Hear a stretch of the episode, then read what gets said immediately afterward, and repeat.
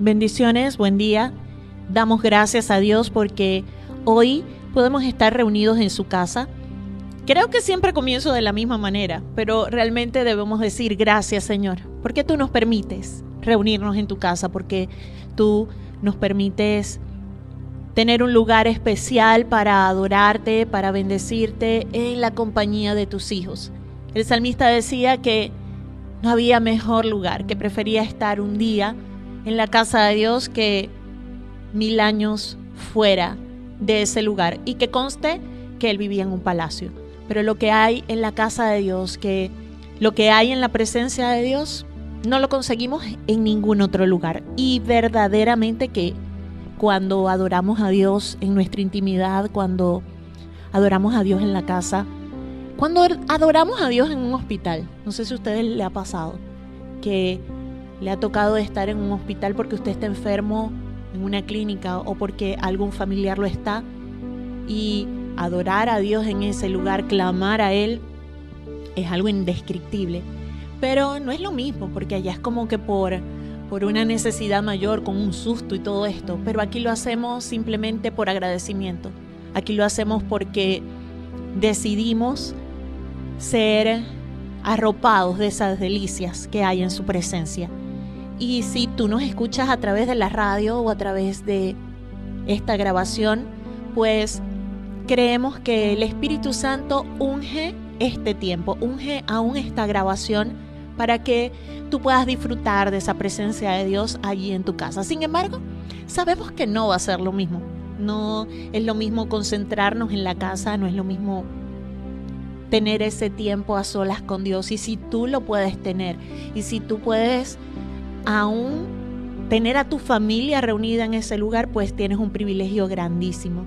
Y nosotros hoy aquí en el templo vamos a bendecir el nombre de Dios, vamos a pedirle al Espíritu Santo que sea Él, que sea Él ministrando nuestros corazones, a nuestras vidas, que Él sea hoy escuchando nuestra voz, que Él sea hoy abriendo esas puertas, esas ventanas del cielo para escuchar nuestra voz, nuestra adoración. Hoy no vamos a pedir nada.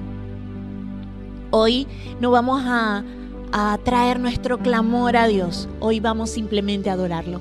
Hoy vamos a creer que Él es bueno, y que mientras nosotros lo adoramos a Él, Él nos da la fortaleza, Él nos da la fuerza, Él nos da las ideas, Él nos da la salida ante cada problema, ante cada una de esas circunstancias. Así yo le invito a que pueda estar sobre sus pies y le decimos gracias Dios. Gracias porque tú eres bueno.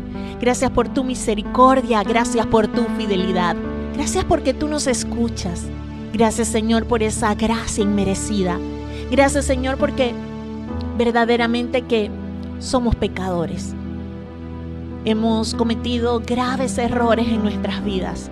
Hemos pecado, pero tú nos has perdonado y por eso hoy te decimos gracias, Señor. Y aún sabemos que es necesario hoy decirte, perdóname, Señor. Ayúdame, Señor, porque quiero estar cerca de ti no te quiero fallar. Quiero estar, cerca de ti para adorarte. Quiero estar cerca de ti para bendecirte. Quiero realmente abrazarte, Señor. Hoy reconozco que no hay mejor lugar para mí. No hay mejor lugar para mí que estar cerca de ti, Señor. Y gracias porque tú me permites hacerlo. Hoy, Señor, te adoramos. Hoy, Señor, te bendecimos y aún declaramos que tú unges este tiempo, Jehová Sama. Tú unges este tiempo, que tú estás aquí, pero que también estás allí, en el lugar donde alguien escuche esta grabación y se une a este tiempo de alabanza. No importa, Señor, el tiempo, no importa el lugar. Tú eres Dios omnipresente, tú eres Dios omnipotente. Tú eres Dios y te adoraré. Eres mi Padre y te glorificaré. Hoy y cada día de mi vida, Señor. No hay nadie como tú. Te honramos a ti.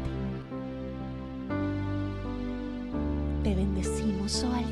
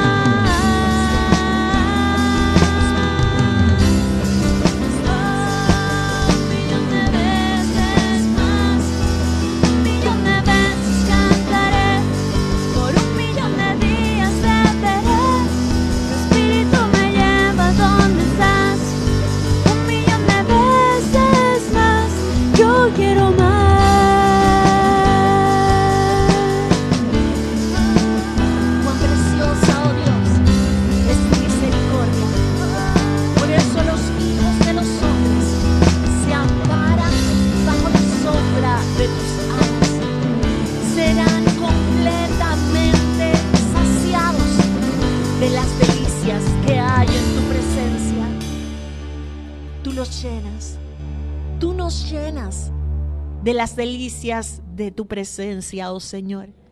Y por eso te adoramos. Y por eso te exaltamos. Y por eso queremos hacerlo cada día de nuestras vidas. Agradecidos, Señor. Agradecidos por la salvación de nuestra alma, por el perdón de nuestros pecados. Agradecidos porque tú nos has regalado nueva vida juntamente contigo, oh Jesús.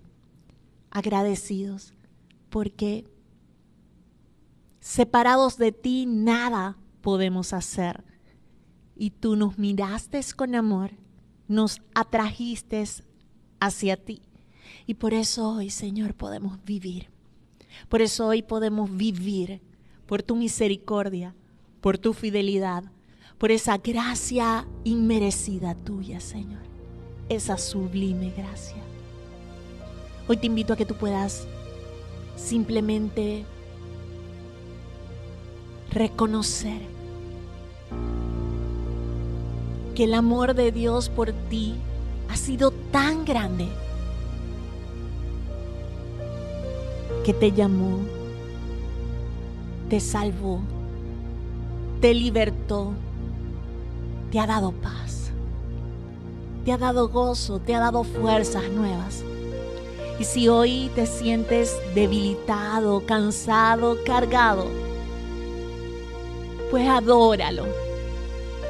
Adóralo de lo más profundo de tu corazón. Declara su grandeza, declara su poder. Aún declara que Él te ama.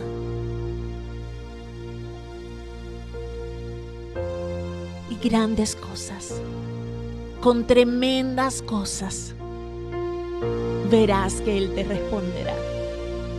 Porque nuestro Dios es bueno todo el tiempo. Y todo el tiempo Dios es bueno. Gracias Jesús. Gracias Padre. Gracias Espíritu Santo.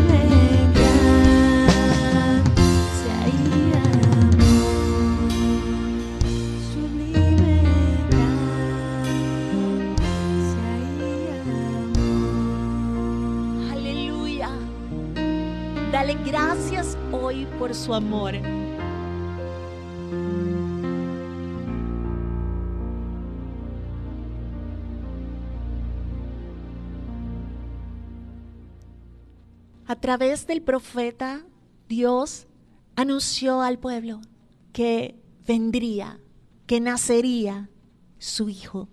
Y declara la palabra que su nombre sería llamado admirable, consejero, Dios fuerte, Padre eterno, príncipe de paz. Jesús es cada una de esas cualidades. Admirable, consejero, Dios fuerte, Padre eterno, príncipe de paz. Por eso, cada uno de nosotros hoy te proclamamos rey, rey de nuestras vidas, rey de nuestros corazones. Eres tú, Señor, esa montaña donde podemos correr, donde podemos correr de alegría, no correr desesperados, sino correr abrazarte, correr jugando contigo, porque dice en tu palabra que tú tienes contentamiento en nosotros. Eres tú esa fuente de agua viva de la cual podemos tomar para nunca más tener sed. Eres esa sombra donde nos escondemos. Eres el rescate de mi vida. Eres el viento en mis velas y el ancla en la tormenta. Eres tú el que me llevas. Eres tú aún el que haces enmudecer a las tormentas que me quieren desviar o que quieren dañar mi vida. Que seas tú, Señor, el fuego, ese fuego que consume todo pecado, para que mis días sean el eco de tu presencia, de la presencia de ese Dios admirable, consejero, Dios fuerte, Padre eterno, príncipe de paz.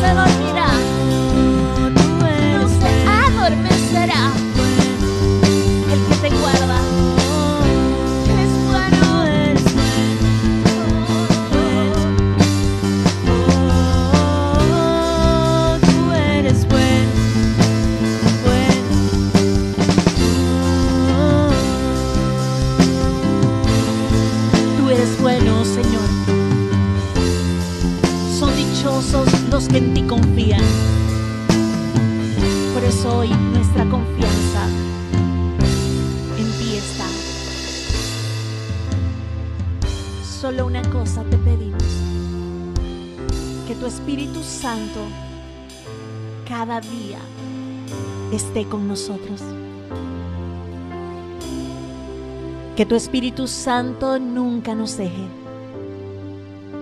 Para entonces así poder confiar en ti. Cada día, cada amanecer. Recordar que tú eres bueno. Aunque por la noche haya lloro, por la mañana vendrá la alegría. Tú eres bueno, Señor. Tú eres bueno. Y hoy agradecemos porque tú nos has sostenido hasta este momento. Nunca nos has dejado. Has provisto para cada una de nuestras necesidades. Tú eres bueno, Señor. Eres tú el que provees vestido para nuestros cuerpos, calzado para nuestros pies. Eres tú el que sacia nuestra boca. Eres tú el que has provisto un techo. Eres tú el que nos has permitido habitar en familia. Eres tú el que nos has dado dones, talentos, para con ellos ganarnos el sustento de nuestras vidas. Y hoy, Señor, rendimos a ti honor y alabanza y consagramos nuestras ofrendas y diezmos, Señor, como un acto de alabanza también y de adoración. No lo hacemos por imposición, no lo hacemos por necesidad, lo hacemos con gozo en nuestro corazón, creyendo, Dios, que tú eres fiel, que tú multiplicarás para que haya alimento en tu casa y también en la nuestra. Gracias, Señor, tú nunca nos dejas caer. Tú eres bueno, Señor. Oh, te adoramos, Jesús. Puedes levantar tus manos al cielo y adorarle. Entrégale hoy tu ofrenda. Entrégale hoy tu ofrenda. Adórale hoy con todo tu corazón. Oh, aleluya, aleluya.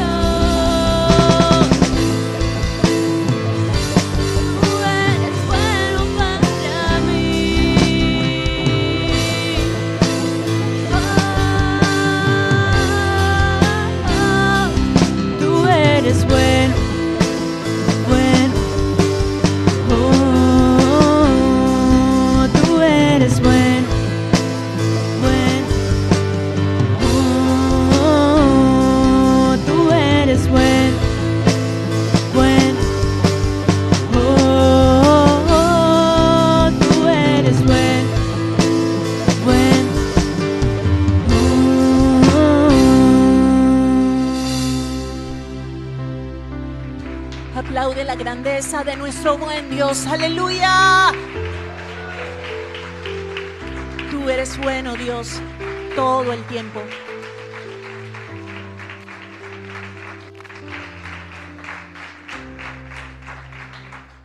Les invito a ubicar en sus Biblias en el libro de Josué capítulo 22.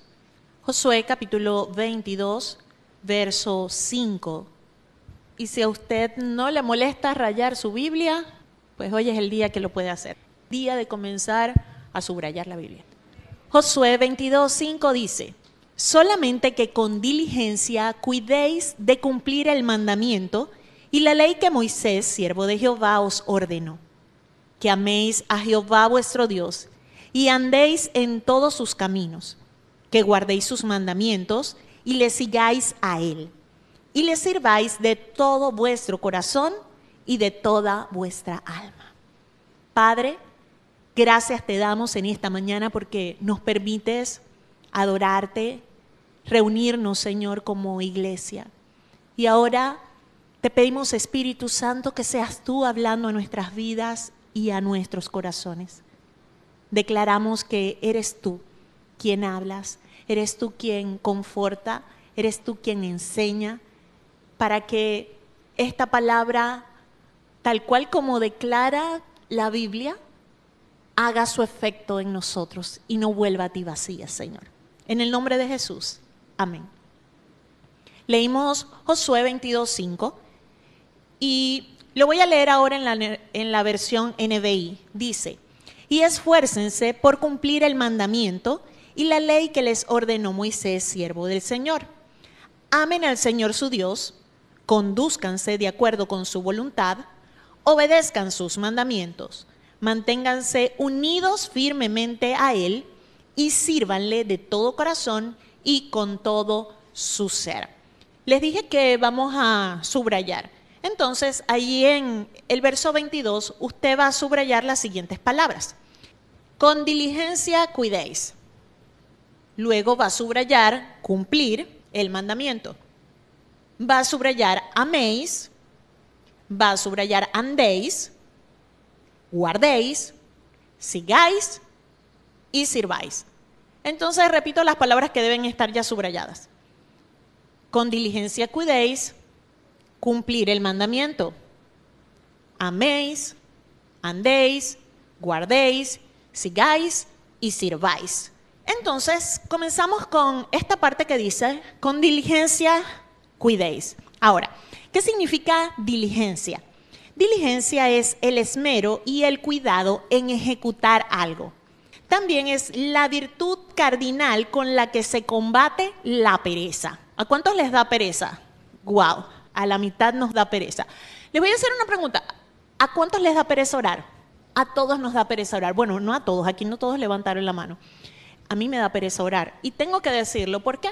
Porque para orar entonces necesito diligencia. Y hoy es necesario que cada uno de nosotros distingamos en qué nos hace falta diligencia. ¿Ok? Vamos a ponernos en contexto. ¿Qué pasa aquí? Esto no es Dios hablándole a Josué. Esto es Josué hablándole al pueblo, pero a una parte del pueblo. Josué, en el verso 22, 1, dice que Josué convocó a las tribus de Rubén, de Gad y media tribu de Manasés. ¿Qué pasó con esta gente? Resulta ser que cuando ellos salen de Egipto, porque Dios les promete que les va a dar una tierra buena, ellos, luego que están esos 40 años en el desierto, y que ya había muerto aquella generación que había desobedecido a Dios, se colocan frente al Jordán y se están preparando para conquistar esa tierra prometida. Resulta ser que estas tribus, las de Rubén, Gad y Manasés, ellos piden quedarse allí. Ellos no quieren ir más allá del Jordán, ellos quieren quedarse en esa tierra, porque esa tierra era buena para su ganado y ellos tenían mucho ganado y X, Y, Z, ellos quieren quedarse allí y se les permite quedar allí. Sin embargo, ellos tienen, los hombres de guerra, tienen que acompañar al resto del pueblo a la conquista de la tierra prometida. Entonces, la tribu de Rubén, Gad y Manasés, ellos dejan del otro lado del, Jordán, perdón, ellos dejan allí a sus esposas, a sus hijos, sus ganados, y los hombres de guerra van, pasan el Jordán junto con todo el pueblo de Israel para conquistar la tierra prometida. Pasan el Jordán, está la toma de Jericó, todo esto que conocemos de las siete vueltas, pero pasaron siete años para ellos poder conquistar toda la tierra. ¿ok? El resto de las tribus de Israel tuvieron parte de la tierra prometida, se les distribuyó, pero a estas dos tribus y media ya tenían su porción de tierra del otro lado del Jordán. Cuando termina la conquista, que ya están cada quien en su tierra, Josué se dispone a despedir a la tribu de Rubén, de Gad y a la media tribu de Manasés a la tierra que ya estaban poseyendo sus esposas y sus hijos. Habían pasado siete años, se les dio parte del botín, de las riquezas y todo esto, y ellos van a regresar. Pero antes de regresar a sus tierras, a sus hogares, Josué les dice esto. Solamente que con diligencia cuidéis de cumplir el mandamiento y la ley que Moisés, siervo de Jehová, os ordenó. Ahora, ¿por qué ellos necesitaban diligencia? Ellos necesitaban poder cumplir el mandamiento. Y resulta ser que los mandamientos de Dios realmente no son gravosos, son buenos, pero nos da pereza cumplirlos. Levanten la mano. ¿Da pereza o no da pereza? Sí da pereza. Y sobre todo cuando esos mandamientos como que eh, van en contra de lo que nosotros queremos hacer. Resulta ser que Josué despide a esta gente a sus casas, los bendice, pero les recuerda que ellos deben cumplir el mandamiento. Y ese mandamiento pues está dividido en cinco partes. Amar, andar en los caminos de Dios, guardar sus mandamientos, seguirlo a Él y servirlo. Ahora, eh, lo leí en la versión NBI porque vamos a hacer como que una suma de palabras. La primera donde usted subrayó, améis. Ahí dice, que améis a Jehová vuestro Dios. Ahora en la versión NBI esa frase dice, amen al Señor su Dios. Pero recuerden que para amar al Señor necesitamos diligencia. Sí recuerda que lo dije, ¿verdad? Que Josué se lo dijo al pueblo, que solamente con diligencia cuidéis. En la versión NMI dice esfuércense. Y diligencia significa esmero y cuidado en ejecutar algo. Es la virtud con la que se combate la pereza. Y yo traduje esto de la siguiente manera. Haz todo lo que esté de tu parte. Diligencia es esto, es hacer todo lo que está de tu parte, es esforzarte, es hacer el máximo, es hacer el mejor esfuerzo es, mira, que si te da pereza orar en la madrugada, que no importa, tú te pares, así te quedas dormido, pero tú haces la diligencia. Entonces, yo necesito que ustedes aprendan esta frase. Y la frase es, haz todo lo que esté de tu parte. Y tenemos tapaboca, así que no lo vamos a gritar, pero sí mire al que está a su lado y aunque sea lo va a señalar y va a tratar de decirle, haz todo lo que esté de tu parte. Muy bien. Esto fue lo que Josué le dijo al pueblo. Haz todo lo que esté de tu parte. ¿Para qué? Bueno, número uno, para que améis al Señor vuestro Dios. Amar es fácil, amar no es fácil, porque amar es un compromiso. Y miren, es tan difícil amar. Nosotros eh, decimos, Señor, yo te amo y te amo, te amo, te amo. Pero, ¿saben lo que dijo Jesús respecto al amor? Juan 14, 15. Si me amáis, guardad mis mandamientos. Así que cuando de pronto, no sé, se nos escapa una mentirita por allí, no estamos amando a Dios. Eh, amar es más que palabras, amar es más que una canción, y esto suena canción, pero es la realidad. Amar no es decir, Señor, yo te amo. Amar es guardar los mandamientos del Señor. ¿Cuántos son madres aquí? Levanten la mano, por favor. Díganme si son culpables o no culpables de haberle dicho a sus hijos, yo no quiero abrazos, no quiero besos, lo que quiero es que me obedezca. Los papás también pueden participar en esto. Pregunto, ¿qué prefieren ustedes? ¿Que sus hijos lleguen a abrazarlos, a besarlos, a que el día de la madre les den una tarjeta o que les obedezcan? ¿Qué prefieren? la obediencia. Mi mamá me lo decía siempre yo decía, pero es que ahí viene ella. Y ahora yo no le digo esa frase a mi hijo, ¿verdad? Pero mi mamá tenía razón, yo se lo hago entender a él, que no es amar, no son los besos, no son los abrazos. Sí, las expresiones de afecto son buenas, pero el amor se demuestra es con la obediencia y no es fácil, escuchen, no es fácil obedecer a Dios. Yo siempre he dicho que ser cristiano es lo mejor que hay. Para mí es muy sencillo, ¿ok? Para mí es muy sencillo la vida en Cristo, porque yo siento que tener a Cristo es lo mejor.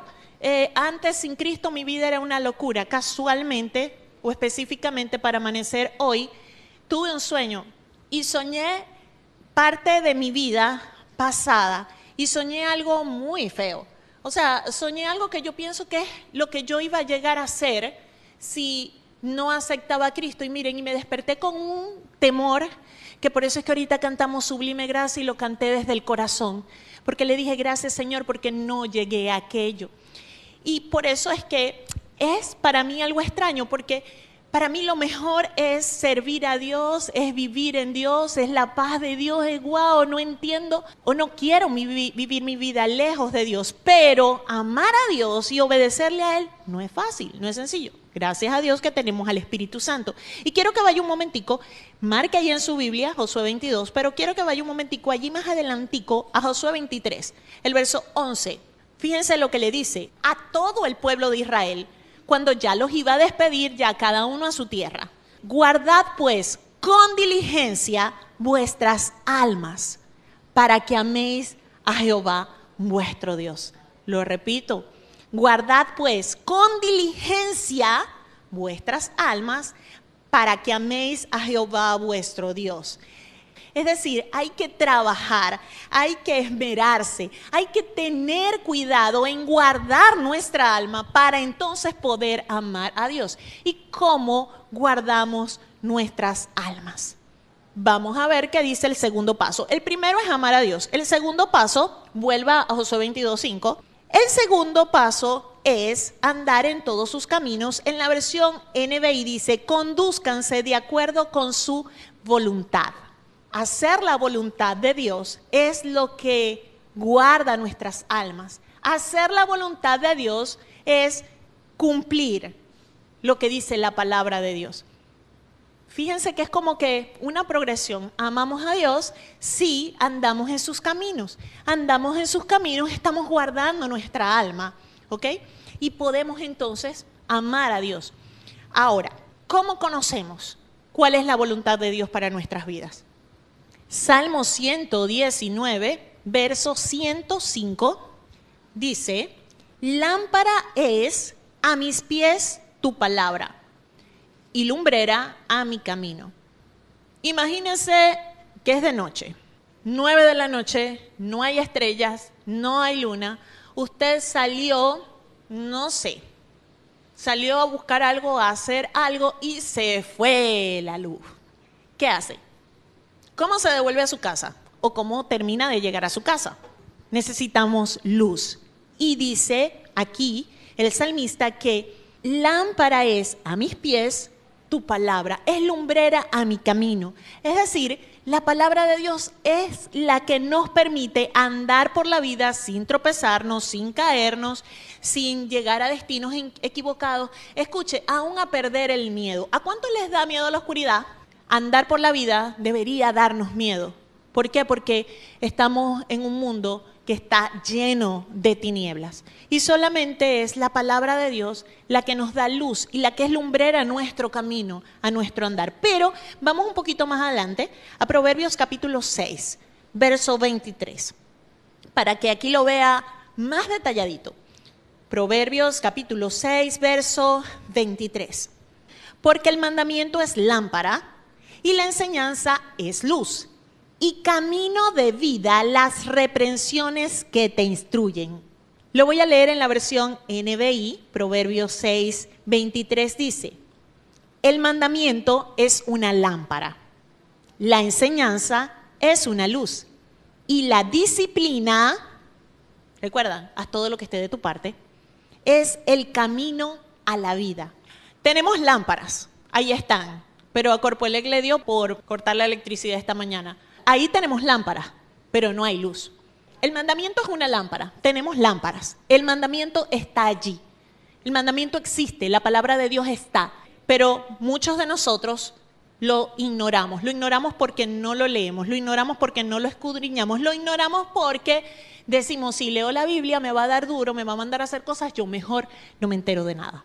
¿Ok? Ahora, después dice, la enseñanza es una luz. Ahora las lámparas están cumpliendo una función. Cuando tú lees la Biblia, cuando tú eh, la escudriñas, cuando tú vienes a la iglesia o cuando tú escuchas la palabra de Dios y comienzas a aprender de ella, ya hay luz. ¿Ok? Hay luz. Miren, una pequeña velita, una pequeña luz en medio de las tinieblas te va a enfocar, te va a orientar, te va a decir dónde estás. Pero es problema tuyo si te mueves o no. Me explico, yo puedo estar aquí al borde del precipicio y está todo oscuro y estoy a punto de caerse, pero en el momento que hay luz, yo veo que estoy en el precipicio, pero eso no quiere decir que yo me muevo, no. Me explico. La lámpara, el mandamiento está. El momento en que yo leo y entiendo que hay una enseñanza, hay luz, ya yo puedo ver dónde estoy, pero eso no quiere decir que yo me muevo, no. Hay personas que saben, por ejemplo, no sé, que la fornicación es pecado, igualito lo entienden y siguen allí. Y ahí se quedan y se caen. Porque estaba el mandamiento, ya hay luz, pero deciden no obedecer. Seguimos en el versículo. El mandamiento es una lámpara, la enseñanza es una luz y la disciplina es el camino a la vida. Cuando nosotros decidimos esforzarnos, y hacer todo lo que está de nuestra parte, entonces es que andamos en el camino de la vida. ¿Sí me entiende? Repito, el mandamiento está, es la lámpara, pero si no le enciendo, ahí se puede quedar. Yo puedo tener en mi casa abierta la Biblia en el Salmo 91, agarrando polvo y poniéndose amarilla. Eso no hace nada. La lámpara está, pero está apagada. Cuando yo la escudriño, cuando yo la tengo en mi corazón, cuando yo soy capaz de subrayarla, por ejemplo, mi Biblia está toda rayada. Porque yo aprendo así. Cuando usted quiere aprender, cuando usted aprende de la palabra de Dios, hay luz. Pero aprender no es actuar, aprender no es vivir. ¿Sí me entiende? Yo soy ingeniero en electrónica, pero no ejerzo la profesión. ¿Y sabe que se me han ido olvidando las cosas? Ya no me acuerdo de casi nada. ¿Por qué? Porque tengo ya creo que cinco años que no ejerzo la profesión. Y confieso, y hay cosas que se me olvidaron. Muchas cosas se me han olvidado. ¿Por qué? Porque no las practico. Ahora, la disciplina, cuando yo me esfuerzo por cumplir la palabra de Dios, entonces es que ando por el camino de la vida y regreso a casa. ¿Cuál es tu casa? Ahora le voy a decir cuál es su casa si usted tiene a Cristo en su corazón. Su casa es esa morada que Jesús está preparando para usted en el cielo. Entonces, la disciplina, ¿verdad? La disciplina es el camino a la vida, es el camino que te lleva a tu casa. ¿Y cuál es tu casa? El cielo. Tiene calles de oro, tiene piscina de cristal. Y mientras tú ganas almas para Cristo, la están decorando con perlas. ¡Wow! Puede decirle gracias Señor por mi casa. Entonces tienes que hacer todo lo que está de tu parte para andar en el camino de Dios. Vamos a recapitular, vámonos otra vez para Josué 22, 5. Solamente que con diligencia cuidéis de cumplir el mandamiento, que améis a Jehová vuestro Dios y andéis en todos sus caminos, que guardéis sus mandamientos. En la versión NBI dice, obedezcan sus mandamientos. Usted dirá, pero eso se parece al punto anterior. Sí, se parece mucho, pero mire la verdad que hay aquí. Ya dije hace un momento atrás que en Juan 14, 15 Jesús dijo, si me amáis, guardad mis mandamientos. Pero vaya un momento a Hebreos capítulo 5. Hebreos capítulo 5, versos 8 y 9 dice, Y aunque era hijo, hablando de Jesús, y aunque era hijo, por lo que padeció, aprendió la obediencia.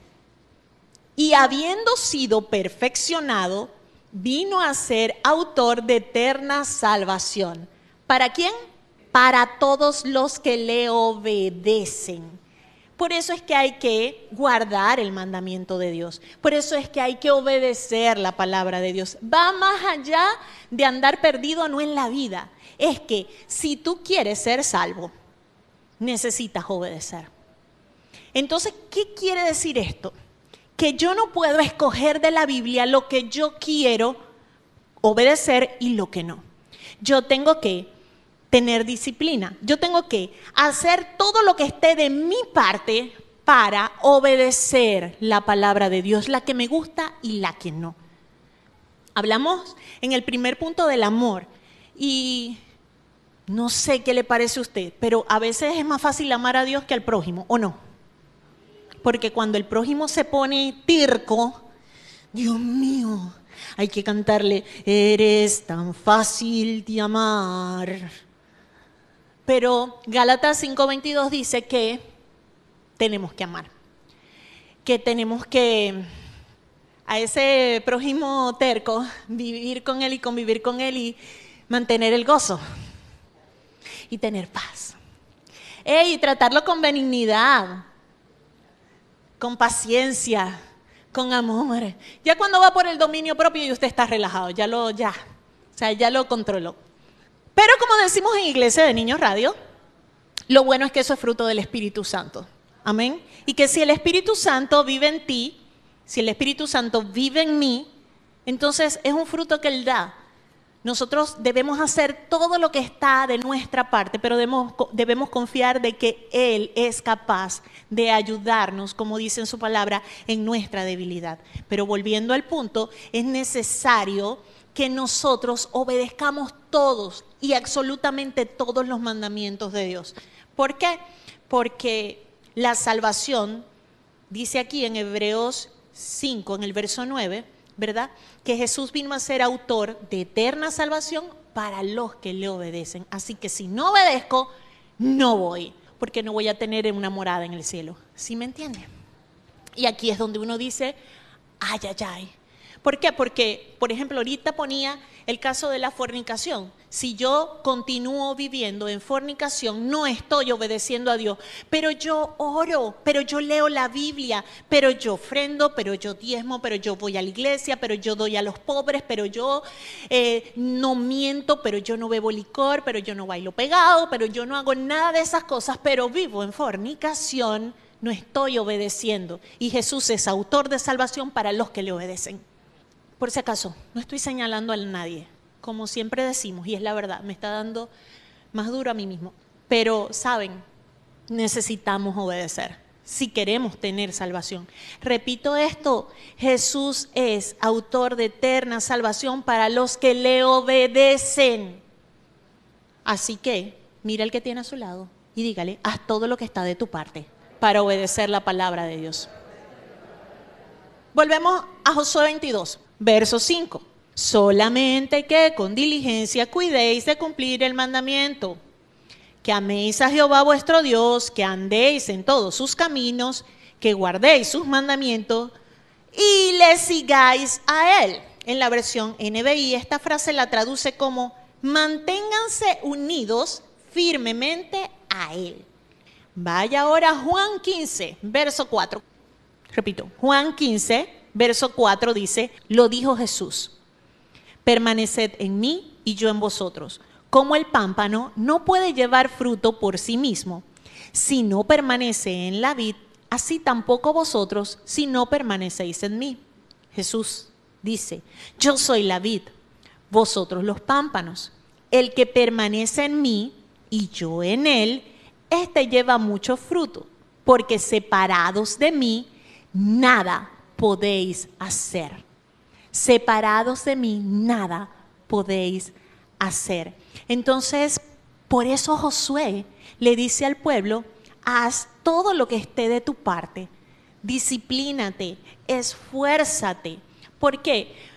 Porque separados de Dios no puedes hacer nada. Sí, puedes hacer muchas cosas materiales, pero dígame ustedes, ¿cuántos personajes famosos, adinerados, exitosos, se han quitado su vida? Tenían todo. Como decimos por aquí, solo le hacía falta sarna para rascarse. No, eso no era lo que le hacía falta. Le hacía falta Jesús. Separados del nada podemos hacer. Dice en la palabra de Dios de qué le vale al hombre ganar todo el mundo si perdiere su alma. Jesús dice en la palabra de Dios que es admirable, consejero, Dios fuerte, Padre eterno, príncipe de paz. Me quedo con consejero. Miren, si no es Dios, si no es Jesús, si no es Él quien te aconseja, vas a tomar malas decisiones en tu vida. Volvemos al tema de la luz y la lámpara y el camino de la vida. Sin Jesús nada podemos hacer. Podemos alcanzar muchas cosas, pero al fin de cuentas, ¿quién te dio la habilidad para hacer esas cosas? Caso Rey Nabucodonosor. Había ganado todo el esplendor y riquezas y Dios decidió humillarle y quedó como un animal. Perdió todo. Andaba como un animal, perdió su conciencia, perdió todo. Y cuando Dios decidió que él volviera, tuvo que reconocer que Dios era quien le había dado todo, incluyendo la coherencia. Hace mucho tiempo atrás, recuerdo que aquí en la iglesia, en un servicio de oración, una hermana estaba dirigiendo y ella en la oración agradeció a Dios por poder pensar coherentemente. Y estoy hablando que eso fue hace como unos 18 años atrás. Y ha sido una de las lecciones más grandes para mí, pensar coherentemente. Y confieso que en ese servicio de oración no presté atención a más nada, porque eso quedó aquí. Pensar coherentemente, pensar coherentemente pensar coherentemente. Usted sabe lo importante que es que usted piense coherentemente. Quizás usted está allí sentado y está pensando en los plátanos, está pensando en las arepas, pero está pensando coherentemente. No está tomando la mejor decisión, no está prestando atención a la palabra de Dios, pero usted lleva un pensamiento y de pronto en este momento cae. Ok, sí, sí, sí, sí, es verdad, estoy aquí. Pero usted está pensando coherentemente escuchen, a veces tomamos decisiones o a veces personas a nuestro alrededor toman decisiones y nosotros decimos, pero ¿qué no estabas pensando? ¿Por qué no pensáis? Pensá lo que estáis haciendo. Pensar coherentemente, solamente Jesús nos lo permite. Los dones, los talentos que tenemos. Escuchen, famosos, no sé, cantantes, que hacen pacto con el diablo y que su música es para el diablo, que su música es satánica, ¿quién cree que le dio ese talento para tocar, para cantar y para componer? Eso se lo dio Dios. Separados del nada podemos hacer. Y por eso es que terminamos haciendo en ocasiones cosas que, como que para qué. Si permanecen en mí, dijo Jesús, y yo en ustedes, van a llevar fruto, van a llevar un buen fruto. ¿Ok? ¿Por qué? Porque el Espíritu Santo está en nosotros. Porque vamos a no solamente a tener una lámpara, no solamente la vamos a encender, sino que vamos a dirigir nuestras vidas por el camino que la lámpara, que la luz de la lámpara, que Jesús nos está trazando. Separados del nada podemos hacer. Es por eso que dígale ahora el que tiene a su lado, haz todo lo que está de tu parte para estar pegado a Dios. Mire, péguese a Dios como un pegote de ese que no se quita con nada. Así, péguese a Dios todo el tiempo. Que si algo no tiene Dios es que lo va a rechazar. Dios no va a decir, pero bueno, Carmen, ¿hasta cuándo? Ya, déjame en paz, Dios mío. No, a Él le gusta. Él quiere estar cerca de nosotros, así que péguese allí. Volvemos a Josué 22, verso 5. Leemos nuevamente. Solamente que con diligencia cuidéis de cumplir el mandamiento, que améis a Jehová vuestro Dios y andéis en todos sus caminos, que guardéis sus mandamientos, le sigáis a él y le sirváis de todo vuestro corazón y de toda vuestra alma. En la versión NBI dice, sírvanle de todo corazón y con todo su ser. Dios quiere que trabajemos en su obra, sí. Y lo podemos ver claramente en la parábola de los talentos, esa está en Mateo 25, no la vamos a leer porque es un poquito extensa, pero ahí habla que eh, el Señor le dio talentos a tres siervos. Le dio a uno, le dio uno, a otro le dio tres, a otro le dio cinco. El que le dio un solo talento lo escondió y los otros lo trabajaron. Resulta ser que, en resumen, cuando el Señor regresa a los que habían trabajado sus talentos, pues Él les dio ganancia y les dijo, bien, buen siervo y fiel, sobre poco has sido fiel, sobre mucho te pondré, entra en el gozo de tu Señor. Y al que no le hizo nada, al que no trabajó, agarró, le quitó el talento y se lo dio al que había hecho más y a este lo echó fuera. Ahora, servir a Dios, preste atención a esto, es más que trabajar. Es trabajar involucrando corazón y alma. Por eso es que Josué le dice al pueblo, sírvanle de todo corazón y con todo su ser o con toda su alma. Esto es excelencia material, pero también espiritual. Nosotros aquí, nuestro ejemplo más claro es con la música. Escuchen, aquí mis hermanitos de la alabanza, ellos no son los mejores músicos, pero me consta, ellos hacen lo mejor posible, ¿ok? Entonces es excelencia material. Ellos están haciendo todo lo que está de su parte para que salga bien. Sin embargo, ellos necesitan practicar, necesitan ejercitarse, necesitan, en este momento lo que necesitan es tiempo para, para eso. Pero, escuchen, ellos no tienen tiempo para dedicarle al instrumento. Sin embargo, ¿por qué están aquí? Ellos lo hacen de todo corazón, con toda su alma. ¿Qué implica esto? Que ellos hacen todo lo que está de su parte para obedecer a Dios. Hay que buscar una excelencia material, pero también la excelencia espiritual. No hacemos nada con cantar espectacular y tocar espectacular y que nuestra vida no esté honrando a Dios. Ahora, usted me dirá, pero yo no le sirvo a Dios en nada, yo no soy cantante, yo no soy músico, yo no soy pastor, no sé, yo lo que hacía era estar en iglesia de niños y ya tenemos dos años sin iglesia de niños, o sea, ¿qué hago yo aquí? Yo no hago nada, es más, digo para limpiar y tampoco me dicen que no porque entonces yo no hago nada. Pues si usted piensa eso, le invito a buscar Colosenses capítulo 3. Les recuerdo que estamos en el punto de servirle a Dios de todo corazón. Josué 22, 5 dice, y le sirváis de todo corazón y de toda vuestra alma. Ahora, esa palabra que dice ahí sirváis, en el original significa trabajar en todo sentido. Adorar, arar, culto, desempeñar, ejercer, honrar, librador, labrar, ministrar, prestar, servidumbre, servir, siervo, sujetar, trabajador. O sea, hagas lo que hagas, hazlo para Dios de todo corazón y de todo su ser. Entonces, como decía, esto es para los que decimos, pero es que yo no predico, yo no canto, yo no toco instrumentos, yo no soy pastor, yo no soy evangelista ni nada de eso. Colosenses capítulo 3, verso 18. Casadas, estad sujetas a vuestros maridos como conviene en el Señor. Maridos, amad a vuestras mujeres y no seáis ásperos con ellas. Hijos, obedeced a vuestros padres en todo, porque esto agrada al Señor.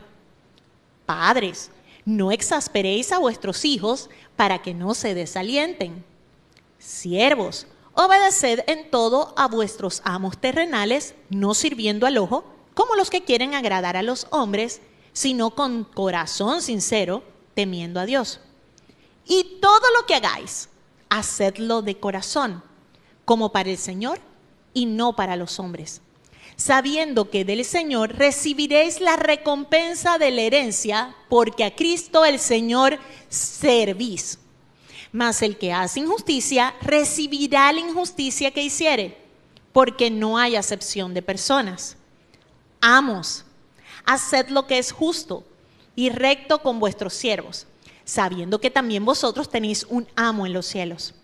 Perseverad en la oración, velando en ella con acción de gracias, orando también al mismo tiempo por nosotros, para que el Señor nos abra puertas para la palabra, a fin de dar a conocer el ministerio de Cristo, por el cual también estoy preso, para que lo manifieste como debo hablar. Andad sabiamente para con los de afuera, redimiendo el tiempo. Sea vuestra palabra siempre con gracia, sazonada con sal, para que sepáis cómo debéis responder a cada uno. Aleluya. Esto es servir entonces a Dios con todo el corazón y con todo tu ser. O sea, no tengo un ministerio, no tengo un título, no tengo una obligación en la iglesia, en un ministerio, pero ya va. ¿Quién está fuera de esta lista? Aquí, bueno, el título en mi Biblia dice deberes sociales de la nueva vida. Así debemos comportarnos. Cuando nos comportamos así, conste, no digo haberlo alcanzado, yo no digo que yo soy así por si acaso. Cuando logramos esto, estamos sirviendo a Dios con todo nuestro corazón y con todo nuestro ser. Ahora, usted dirá, estoy raspado, yo no sirvo para esto. Calma, quieto, haz todo lo que esté de tu parte para servir a Dios con todo tu corazón, con toda tu alma y con todas tus fuerzas. Haz todo lo que está de tu parte. Si tú haces todo lo que está de tu parte, Dios te está viendo que tú te estás esforzando, que tú tienes disciplina, que tú estás intentando, estás haciendo lo mejor posible. Es como los músicos en mi iglesia. Ellos hacen lo mejor posible, no lo logran, no lo alcanzan, no son los mejores, pero lo intentan. Volvemos entonces a Josué 22.5. Y parece que acabamos la lista. Dice, solamente que con diligencia cuidéis de cumplir el mandamiento, que améis a Jehová vuestro Dios y andéis en todos sus caminos, que guardéis sus mandamientos y le sigáis a él y le sirváis de todo vuestro corazón y de toda vuestra alma. Pues sí, esto quiere decir que cubrimos la lista. Ahora, ¿qué concluimos? Que esto que nos enseña Josué 22.5 es una progresión que requiere diligencia, de esfuerzo, de hacer todo lo que está de nuestra parte para amar a Dios, para andar en su camino, para obedecerle, para estar unido a Él y para servirle a Él, con todo el corazón y con todo nuestro ser. Si haces todo lo que está de tu parte para amar a Dios, terminarás escudriñando su palabra para conocer y andar en sus caminos. No querrás fallarle y para ello tendrás que obedecerle. Esa obediencia te lleva a estar cerca de Él, unido a Él. Entonces tendrás la necesidad de servirle con todo tu corazón y con todo tu ser. ¿Lo quiere volver a escuchar? Josué le dijo al pueblo, con diligencia cuiden de cumplir el mandamiento, que amen a Dios, que anden en su camino, que le obedezcan, que sigan unidos a Él, que le sirvan con todo su corazón y con todo su ser. Si haces todo lo que está de tu parte para amar a Dios, terminarás escudriñando su palabra para conocer y andar en sus caminos. No querrás fallarle y para ello tendrás que obedecerle. Esa obediencia te lleva a estar cerca de Él, unido a Él. Entonces tendrás la necesidad de servirle con todo tu corazón y con todo tu ser. entonces todo lo que hagas lo vas a hacer de corazón, sabiendo que es para Dios y no para las personas. Sabrás que tu casa, tu hogar, es el cielo. Sabrás que no importa lo que pase aquí en la tierra, no importa si te critican, no importa si te tratan mal, no importa si te tienen en poco, tú tienes al admirable, al consejero, al Dios fuerte, al Padre eterno, al príncipe de paz, pegado a ti. Espíritu Santo de Dios, obra en cada uno de nosotros. Te necesitamos. Necesitamos que seas tú el que ministre en nuestros corazones. Necesitamos que seas tú el que, como dice en tu palabra, pongas el querer como el hacer. Que seas tú el que cada día nos ayude, el que cada día nos recuerde, el que cada día prenda alarmas, porque es necesario, es necesario obedecer toda tu palabra, porque Jesús vino. Él es autor de salvaciones para los que le obedecen. Los que le obedecen son los que le aman. Señor, necesito conocer Necesito saber lo que tu palabra dice para poder andar en tus caminos.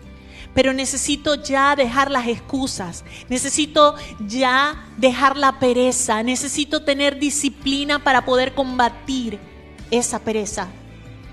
Necesito disciplina para combatir esos argumentos que se levantan en contra de la obediencia a ti, Jesús. Te necesito. Te necesito, Señor, porque no es fácil, no es fácil obedecer todos tus mandamientos, pero sé que es lo mejor para mí. Sé que el mandamiento es lámpara. Sé que aprender de ese mandamiento es luz, pero sé que obedecerlo sé que hacer todo lo que está de mi parte para cumplirlo es el camino a la vida. Es el camino a ti, Jesús. Hoy, Señor, te decimos, aquí estoy. Y si te has sentido identificado y si quieres ser parte de ese pueblo al que Josué le dijo todas estas cosas. Si aún sabes que es difícil, lo entiendes todo y quizás hoy simplemente el Espíritu Santo te ha recordado algunas cosas. Si ya tú sabías todo esto, pero el Espíritu Santo hoy te está retando en ciertas áreas. Te invito a que puedas ponerte sobre tus pies. Y si estás en tu casa escuchando, pues colócate en la posición en la que tú puedas hoy simplemente rendirte ante Dios. Reconoce hoy, Señor, te necesito. Reconoce hoy, he sido perezoso, he sido rebelde, he sido descuidado he sido inmaduro o tal vez he sido diligente y ahora voy por más. Dile Espíritu Santo, ayúdame. Quiero hacer todo de mi parte para que mi vida en ti sea excelente material, físicamente, pero también espiritualmente. Yo quiero, necesito, anhelo ser luz, porque esta no es mi tierra, porque este no es mi lugar. Mi lugar está contigo. Mientras viva aquí, en esta tierra, viviré para honrarte. Voy a hacer mi mayor esfuerzo. Sé que necesito hacer todo lo que está de mi parte. Hoy lo sé. Hoy lo quiero. Pero ayúdame, Señor, a no desmayar en este propósito. De amarte, de andar en tu camino, de obedecerte, de estar unido a ti y de servirte con todo mi ser. Sé que necesito ser diligente. Hoy quiero. Hoy he sido confrontado con esta palabra. Hoy he sido animado con esta palabra. Y mi deseo ardiente en este momento es es hacer todo lo que está de mi parte, es ser diligente, es romper con la pereza y es comenzar a servirte a ti con todo mi corazón. Es amarte a ti, es obedecerte, es andar en tu camino, es permanecer en ti, Señor, es ser luz en medio de las tinieblas. Este es mi deseo, Señor. Este es mi deseo, honrarte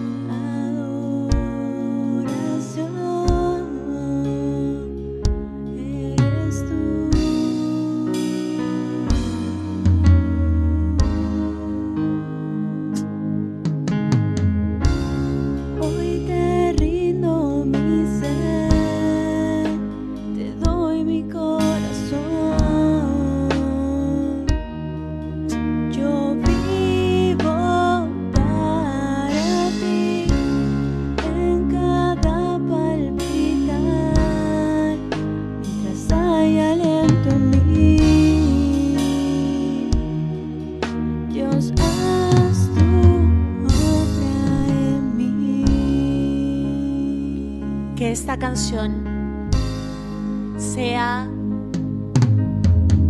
esa oración que sella esta palabra para que este día marque un antes y un después. A partir de hoy, ayúdanos Señor esforzarnos, a hacer todo lo que está de nuestra parte